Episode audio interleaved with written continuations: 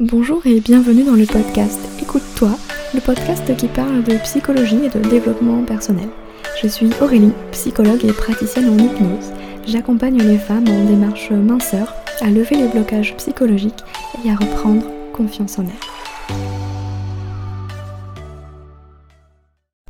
Bienvenue dans l'épisode 15 du podcast Écoute-toi. Aujourd'hui, on va parler de l'écriture et notamment des bienfaits de l'écriture thérapeutique, si on peut dire.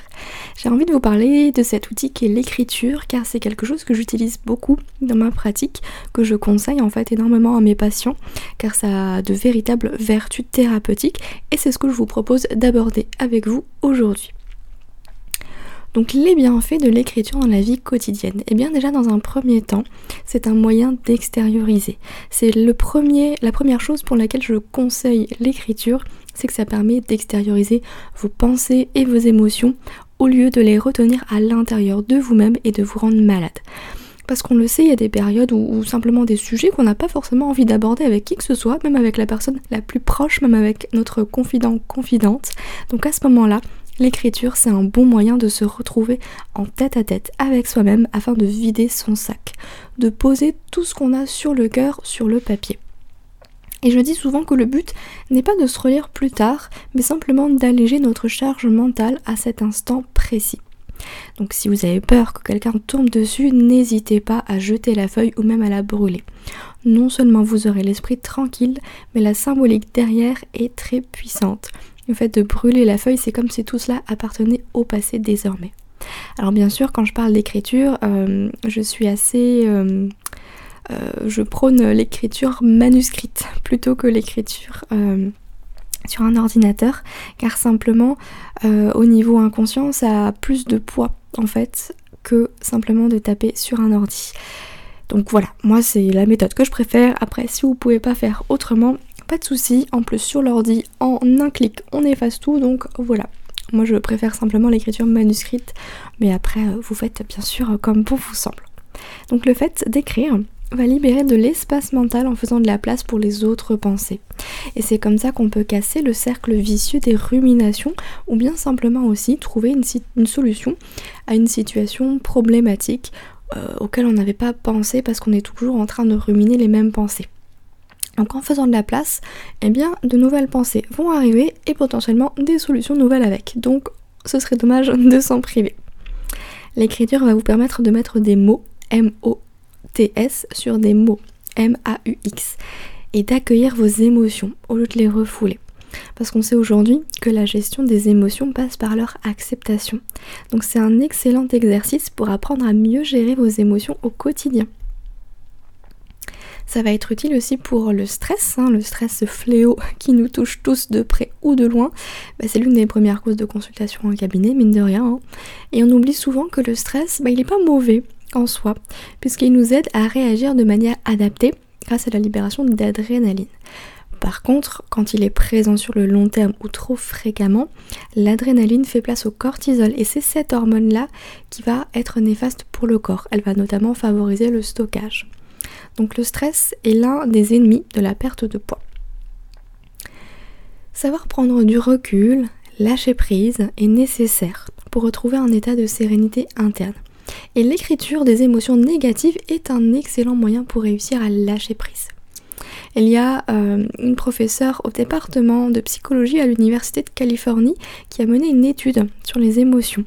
Je ne vais pas vous donner son nom parce qu'il est un peu compliqué, mais vous pouvez le retrouver dans l'article associé. Donc elle a constitué trois groupes. Le groupe numéro 1 devait écrire les trois pires expériences de leur vie pendant 15 minutes par jour le groupe numéro 2 devait parler des trois pires expériences de leur vie. Et le groupe numéro 3 ne devait rien faire de particulier car il constituait le groupe témoin. Eh bien, les résultats de cette expérience ont montré qu'il n'y avait pas de différence significative durant les quatre premières semaines entre les trois groupes. Par contre, au-delà de quatre semaines, la satisfaction de vie et la santé physique du groupe ayant écrit sont significativement supérieures à celles des autres groupes. Conclusion, pour lâcher prise sur ces expériences négatives, mieux vaut les poser par écrit que de les ressasser à l'oral ou dans sa tête. Étant donné que le stress, c'est l'absence de lâcher prise, selon moi, eh bien l'écriture vous aidera à vous détacher de vos pensées parasites passées, présentes et futures. Le sommeil, eh bien si vous avez des difficultés d'endormissement, il y a fort à parier que c'est parce que vous n'arrêtez pas de penser. Les fameuses ruminations, n'est-ce pas?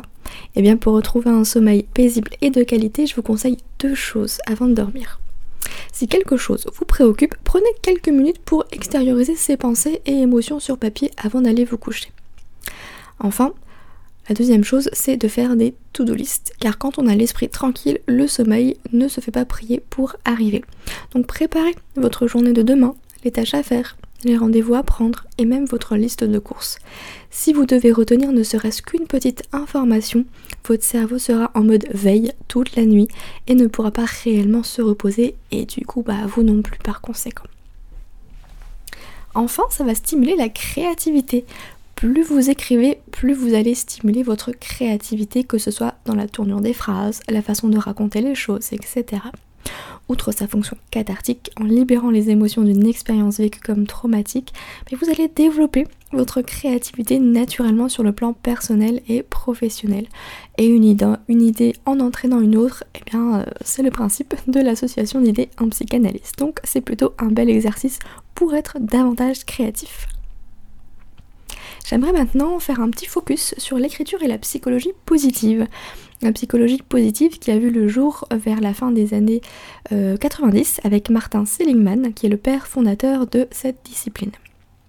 Tandis que la psychologie s'intéresse aux troubles et aux dysfonctionnements de l'être humain, la psychologie positive, elle, focalise son attention sur les points communs des bons fonctionnements de l'être humain, afin de les transposer dans d'autres domaines de vie. Et en psychologie positive, on parle des bienfaits de la gratitude.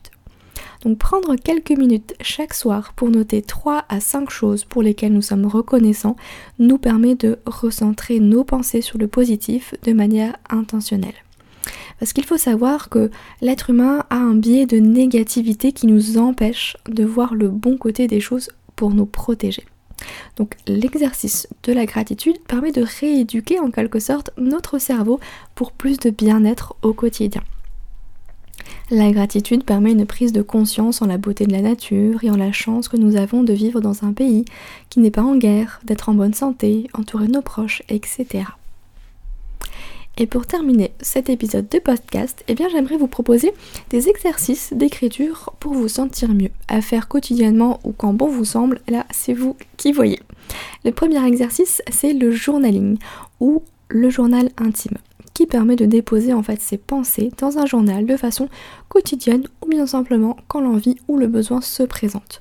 Le but ce n'est pas d'y passer des heures hein, puisque 5 minutes par jour suffit à alléger la charge mentale et à extérioriser le trop plein d'émotions ressenties. C'est également un temps de pause dans le quotidien qui file à toute vitesse où chacun entame une véritable course contre la montre. C'est donc un moment pour soi afin de ralentir et lâcher prise. Le deuxième exercice, c'est d'écrire des lettres, parce qu'il arrive que nous soyons en colère contre des personnes depuis des années, ou que nous n'ayons pas pu dire adieu à un être cher avant sa mort. Eh bien, l'écriture de lettres adressées à une personne précise permet de retrouver une paix intérieure, de se sentir enfin soulagé après avoir dit ce qu'on avait sur le cœur, que ce soit positif ou négatif d'ailleurs. Une fois écrite, eh bien vous pouvez soit envoyer la lettre à la personne concernée, la lire sur la tombe d'un défunt ou simplement la brûler. Enfin, dernier exercice, eh bien, c'est de raconter des histoires. Si vous avez l'âme d'un écrivain, pourquoi ne pas raconter votre propre histoire?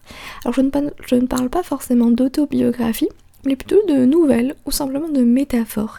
Car il faut savoir que l'inconscient adore les métaphores, et c'est cette manière d'écrire qui pourrait bien avoir de véritables vertus cathartiques. Et je vais même vous dévoiler un secret. En hypnose, on utilise des métaphores pour faire passer le message au subconscient. Alors n'hésitez pas vous aussi à créer votre propre métaphore pour pouvoir opérer des changements dans votre vie. Eh bien, on arrive à la fin de cet épisode de podcast. J'espère que je vous aurai convaincu des bienfaits de l'écriture et que vous puissiez euh, peut-être me faire un retour si vous avez envie de tester ou peut-être me proposer euh, d'autres exercices que vous faites vous également. N'hésitez pas à laisser un avis 5 étoiles sur les plateformes d'écoute du podcast. Ça l'aidera à le faire connaître euh, pour être mieux référencé. Et puis en attendant, Prenez soin de vous. Je vous dis à très bientôt.